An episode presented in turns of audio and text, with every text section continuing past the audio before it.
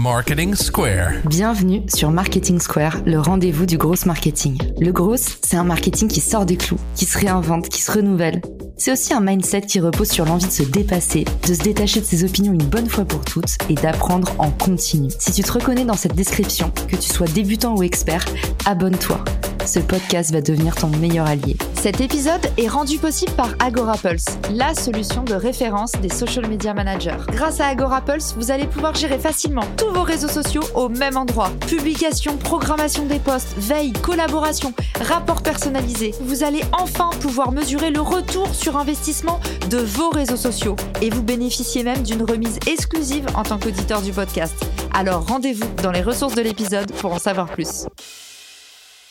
Bonjour à tous et bienvenue pour ce nouvel épisode de Marketing Square. Aujourd'hui, je suis accompagnée de Mélanie Carré qui est experte et formatrice sur Pinterest. C'est aussi la CEO de l'agence Right and Gold Agency spécialisée justement en génération de leads, entre autres via Pinterest. Mélanie, bienvenue dans le podcast. Hello Caroline, merci beaucoup pour l'invitation, ça me fait super plaisir d'être là. Plaisir partagé, on s'était rencontrés à la grande époque de Clubhouse. Alors ceux qui étaient sur Clubhouse sauront euh, pourquoi on met autant d'émotions et puis on avait participé à quelques initiatives assez cool ensemble. Je suis ravie de te recevoir aujourd'hui pour la première fois à mon micro pour parler du réseau social le moins aimé de la Terre et pourtant il recèle d'opportunités, surtout pour ceux qui nous écoutent et qui sont potentiellement des entrepreneurs, des marketeurs, des gens qui souhaitent faire la promotion de leurs offres ou de leurs services.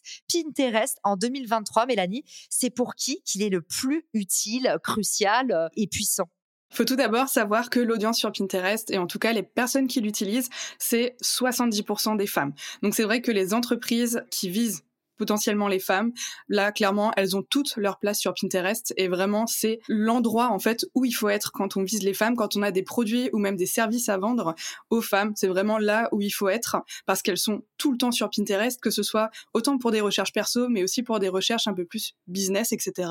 En fait, elles passent tout leur temps dessus et pour cause, en fait, Pinterest, c'est pas du tout un réseau social, c'est vraiment un moteur de recherche qui fonctionne avec un système de référencement. C'est vraiment un endroit où tu peux venir taper une recherche et là, tu vois plein de résultats et c'est surtout un moteur de recherche qui est très visuel. En fait, par rapport à Google où tu as simplement des liens qui s'affichent, sur Pinterest, c'est très visuel et c'est là aussi où tu peux vraiment venir te démarquer avec des visuels qui sont vraiment différenciants et qui vont vraiment venir toucher les personnes. Et effectivement, on avait déjà fait un épisode sur la force de Pinterest pour attirer du trafic. Ça fait un petit moment que beaucoup de personnes ont remarqué que c'était euh, vraiment un hack, c'est-à-dire un truc qu'on n'utilise vraiment pas assez.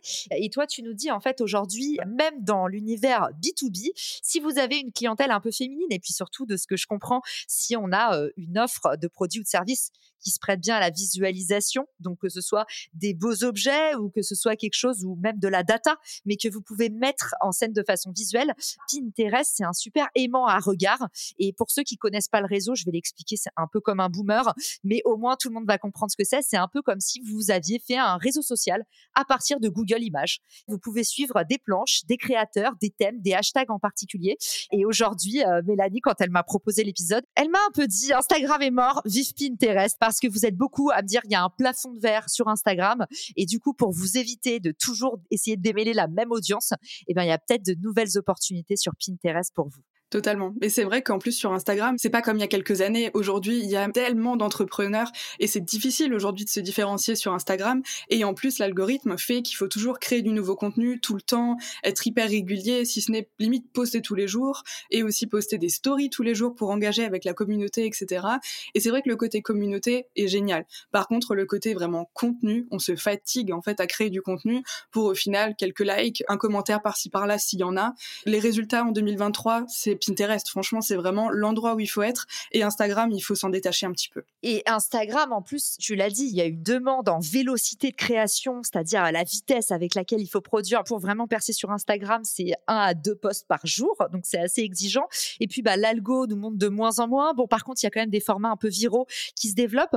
Qu'est-ce qui a changé sur Pinterest ces dernières années, Mélanie? On peut faire de la vidéo, mais pas encore des lives. Est-ce que les ads, par exemple, leur régie publicitaire, elle est efficace? C'est quoi un petit peu pour toi les force en termes de fonctionnalité, Pinterest, Instagram, tout en restant très neutre. Je t'ai à l'œil, Mélanie. Je sais que tu as des parts chez Pinterest. C'est vrai que sur Instagram, il y a des formats qui se démarquent pas mal, notamment la vidéo. Après, c'est comme euh, un peu TikTok, ça reste un peu le même style, etc.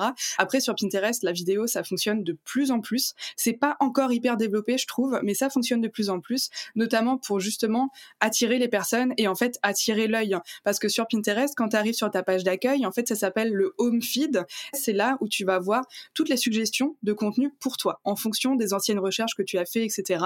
Bah, l'algorithme le retient et du coup, c'est ensuite quoi te proposer. Et quand tu vois passer des vidéos sur ton feed, bah, en fait, tu as donc les photos classiques et les vidéos, bah, ça bouge, etc. Donc ça attire un peu plus l'œil. Donc c'est vrai que quand on a une entreprise, notamment plus visuelle, par exemple quand tu vends des produits ou que tu as vraiment une entreprise très axée inspiration, etc., notamment quand tu es wedding planner ou ce genre de choses, c'est vraiment hyper intéressant de donner des inspirations pour donner envie aux personnes de travailler avec toi. Et c'est vrai que la vidéo se démarque énormément sur Pinterest de ce côté-là. Sur Pinterest, ils sont en train de développer une fonctionnalité qui s'appelle les lives. J'ai pas encore testé, c'est encore en version bêta, mais pour le coup, je pense que ça va énormément se rapprocher des lives, euh, tout ce qui est Instagram, tu vois, ça va être un peu le même style. Et après, nouvelle fonctionnalité, la dernière, c'est les tendances sur Pinterest qui sont sorties en français. C'est tout nouveau, c'est sorti, je crois, fin 2022. Et c'est vrai que pour le coup, ça permet de rester dans les tendances et d'utiliser les tendances dans sa thématique pour pouvoir développer sa visibilité et aussi toucher potentiellement des personnes qui, de base, n'auraient peut-être euh, pas vu notre contenu. Donc ça, c'est hyper intéressant aussi. Donc ils s'y mettent quand même. Mais j'ai un peu l'impression que Pinterest, à chaque fois, si tous les réseaux sociaux étaient un, stéréotype, ce serait un peu le, le slow living, quoi. Le mec de Pinterest, c'est un peu un kiffeur. Il n'est pas pressé. C'est chaque chose en son temps. Et en fait, ça roule. Et je pense qu'il est content comme ça. Pinterest, on a l'impression que c'est un réseau qui met plus de temps à évoluer que les autres. Et du coup, son algorithme, comment il fonctionne, Mélanie? Est-ce qu'il est fait du même bois que les autres ou est-ce que c'est complètement différent? Alors c'est vrai que du coup Pinterest c'est un peu un, réseau arriéré par rapport aux autres. Il prend son temps. Après ça fonctionne hyper bien, donc il a pas forcément besoin de faire tout le temps des nouvelles fonctionnalités pour attirer des utilisateurs. Après Pinterest fonctionne avec un algorithme potentiellement similaire, je dirais, à Instagram. Il aime les nouveaux contenus, il aime les contenus frais, nouveaux en fait finalement.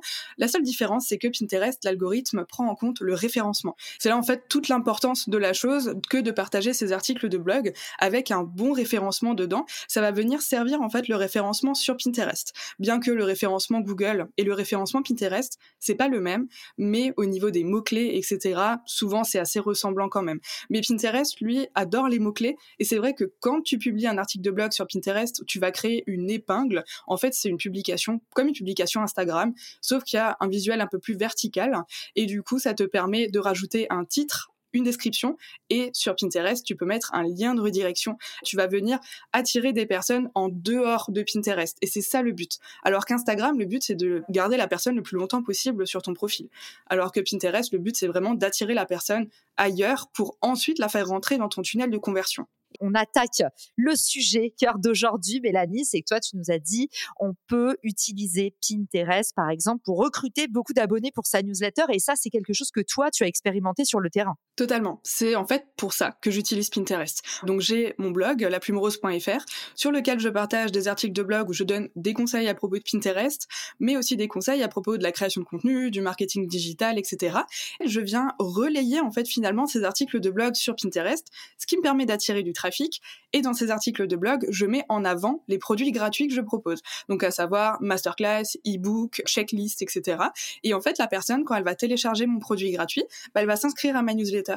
C'est derrière où là, tout le tunnel euh, de vente et de conversion commence en fait finalement. Parce que derrière un produit gratuit, la personne s'abonne à la newsletter et ensuite, bah, elle reçoit des emails, une campagne en fait finalement, elle reçoit plusieurs emails qui mettent en avant du coup encore plus mon expertise, mais aussi mon histoire, mes compétences, etc. Et ça crée en fait un lien de confiance finalement avec la personne, ce qu'il n'y a pas forcément sur Instagram, ou en tout cas ce qui est beaucoup plus difficile à faire sur Instagram. Alors que par exemple, quand tu as le mail d'une personne, tu tombes dans ces emails, c'est beaucoup plus intime que sur Instagram. Et là, même quand toi tu écris des newsletters, tu vois, tu peux te livrer un peu plus parce que les personnes ont choisi de recevoir ton contenu. Alors que sur Instagram, ça s'affiche aussi aux yeux de personnes qui le veulent pas forcément, tu vois. Et aujourd'hui, j'utilise donc Pinterest pour attirer des abonnés à ma newsletter et chaque jour, j'arrive à attirer entre 5 et 10 nouvelles personnes dans ma newsletter. Donc en fait, c'est une stratégie que tu viens développer au fur et à mesure du temps parce que justement, au bout d'un moment sur Pinterest, à force de faire des tests, etc., tu arrives rapidement à voir ce qui fonctionne et ce qui fonctionne pas. Et justement, ce qui fonctionne, bah, tu vas venir le décupler fois 10 euh, 000 et là, après, tu vas avoir des super résultats. Comment ça se passe alors du coup, étape par étape, pour ceux qui n'ont pas encore fait leur pas sur Pinterest, mais qui se disent Mélanie m'a convaincu, c'est trop, j'ouvre mon compte. Du coup, tu nous as parlé du référencement, mais on se dit est-ce qu'il y a des outils pour optimiser son référencement? Parce que les mots-clés, c'est quand même euh, un monde, on va pas se mentir. Est-ce que euh, toi, tu peux nous détailler étape par étape comment est-ce qu'on fait si on veut aller euh, utiliser un lead magnet comme un petit e-book? Imaginons que demain, je sorte un e-book sur les partenariats et je te mets ce bébé entre les mains, Mélanie.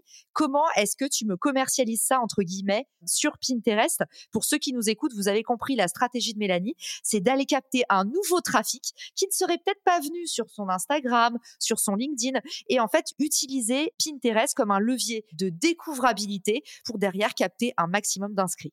La première étape, c'est donc de créer un profil professionnel sur Pinterest. Déjà, rien que ça, c'est hyper important parce que par rapport à un profil personnel, là, tu vas pouvoir analyser les statistiques, ce que tu n'as pas sur un profil personnel. Donc, le profil professionnel, hyper important. Ensuite, on va venir le créer, donc mettre une bannière principale où là, tu vas venir un petit peu mettre en avant finalement ce que tu fais.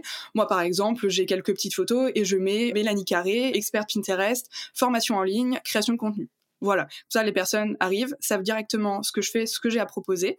Ensuite, on met une biographie et ensuite sur le profil, on va venir créer des tableaux. Donc en fait, des tableaux, c'est des petites catégories dans lesquelles on va venir ensuite classer nos contenus par rapport aux thématiques. L'histoire du référencement, en fait, c'est que dans chaque endroit sur Pinterest où on peut mettre du texte, il faut mettre des mots-clés. C'est hyper important parce que ça va permettre à l'algorithme de pouvoir ensuite nous classer et proposer surtout notre contenu aux yeux des bonnes personnes, aux yeux des potentiels clients, en fait, finalement.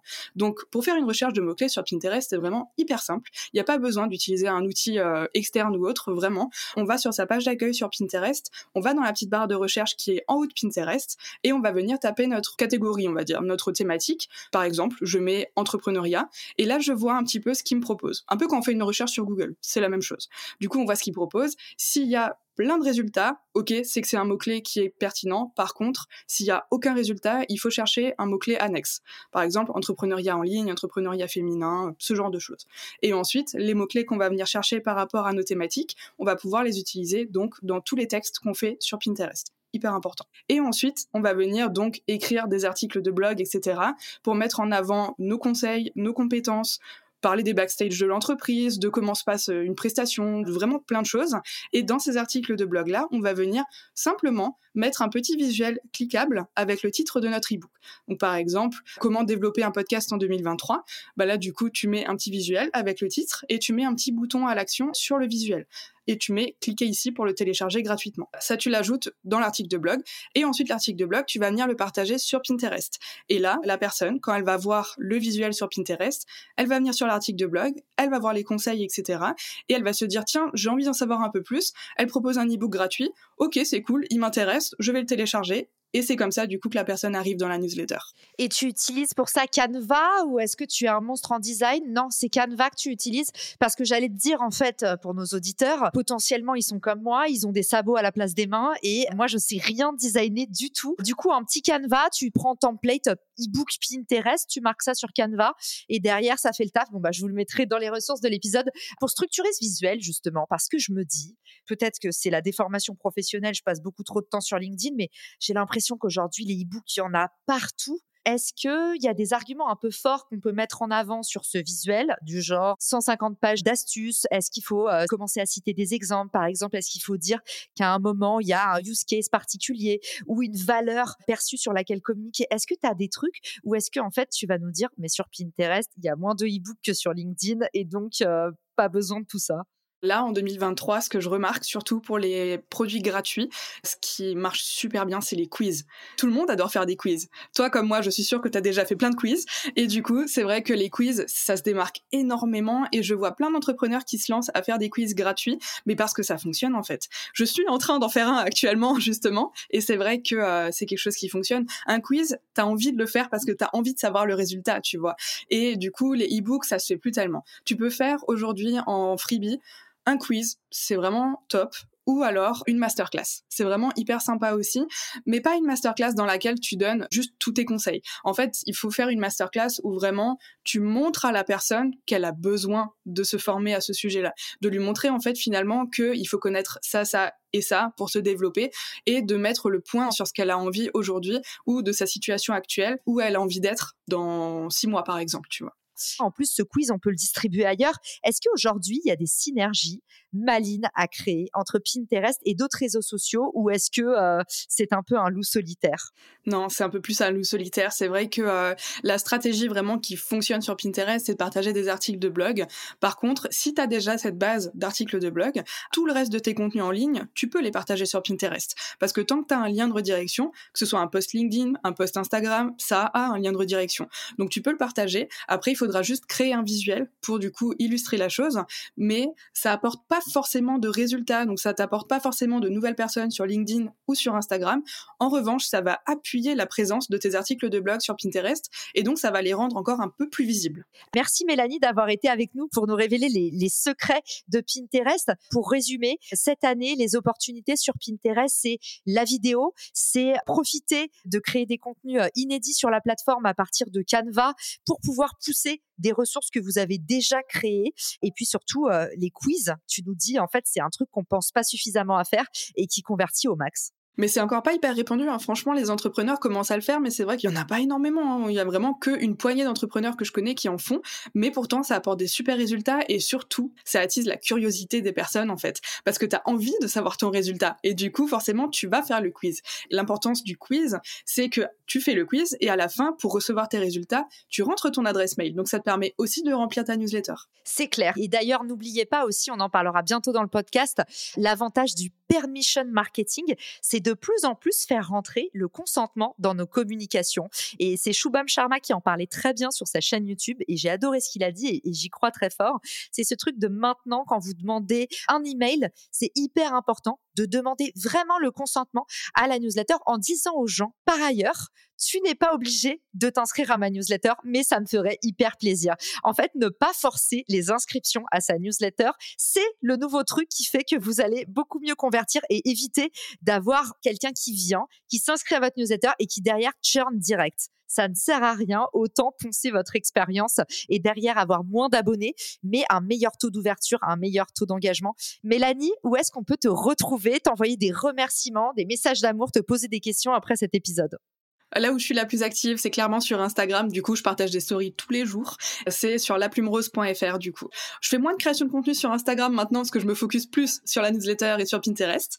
Mais je partage toujours en story mon quotidien et je partage quand même des petites astuces sur Instagram. D'or, merci Mélanie d'avoir été avec nous et je vous dis à tous, rendez-vous, allez, pourquoi pas sur Instagram. On vous mettra nos comptes dans les ressources de l'épisode et on a hâte d'avoir vos ressources. N'oubliez pas que ça nous fait toujours hyper plaisir quand on voit passer des petites stories, comme j'appelle ça, qui disent, bah, j'ai écouté cet épisode avec Mélanie et Caro et j'ai adoré. On a hâte de vous lire en tout cas et je vous dis à très vite. Ciao